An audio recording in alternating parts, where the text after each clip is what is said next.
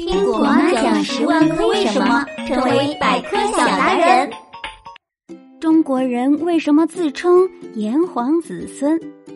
嗨，亲爱的小朋友，中国人一直称自己是炎黄子孙。这里的“炎”指的是炎帝，“黄”指的是皇帝。炎帝和黄帝分别是中国原始社会两个不同部落的首领，他们带领着各自的部落居住在当时的黄河流域。与炎帝和黄帝同时代的，还有以蚩尤为首领的部落。后来，炎帝和黄帝的部落结成联盟，打败了蚩尤。炎黄两部落也在这个过程中渐渐的融合在一起。黄帝成为两大部族联盟的首领。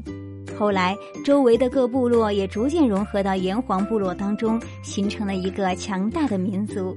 炎帝和黄帝自此被奉为中华民族的祖先。中国人也因此自称是炎黄子孙，你知道了吗？